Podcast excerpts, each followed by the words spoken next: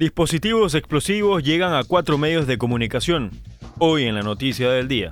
Sobres de color amarillo con un pendrive dentro han llegado periodistas de Guayaquil y Quito. Hasta la redacción del noticiero llegó la encomienda el pasado viernes para el presentador Mauricio Ayora, quien abrió el sobre y quedó en oficinas hasta segunda orden. Este lunes la policía evacuó al personal de TC Televisión y personas especializadas del GIR. Realizó en los exteriores una detonación controlada de dicho dispositivo encontrado en el sobre junto a una carta.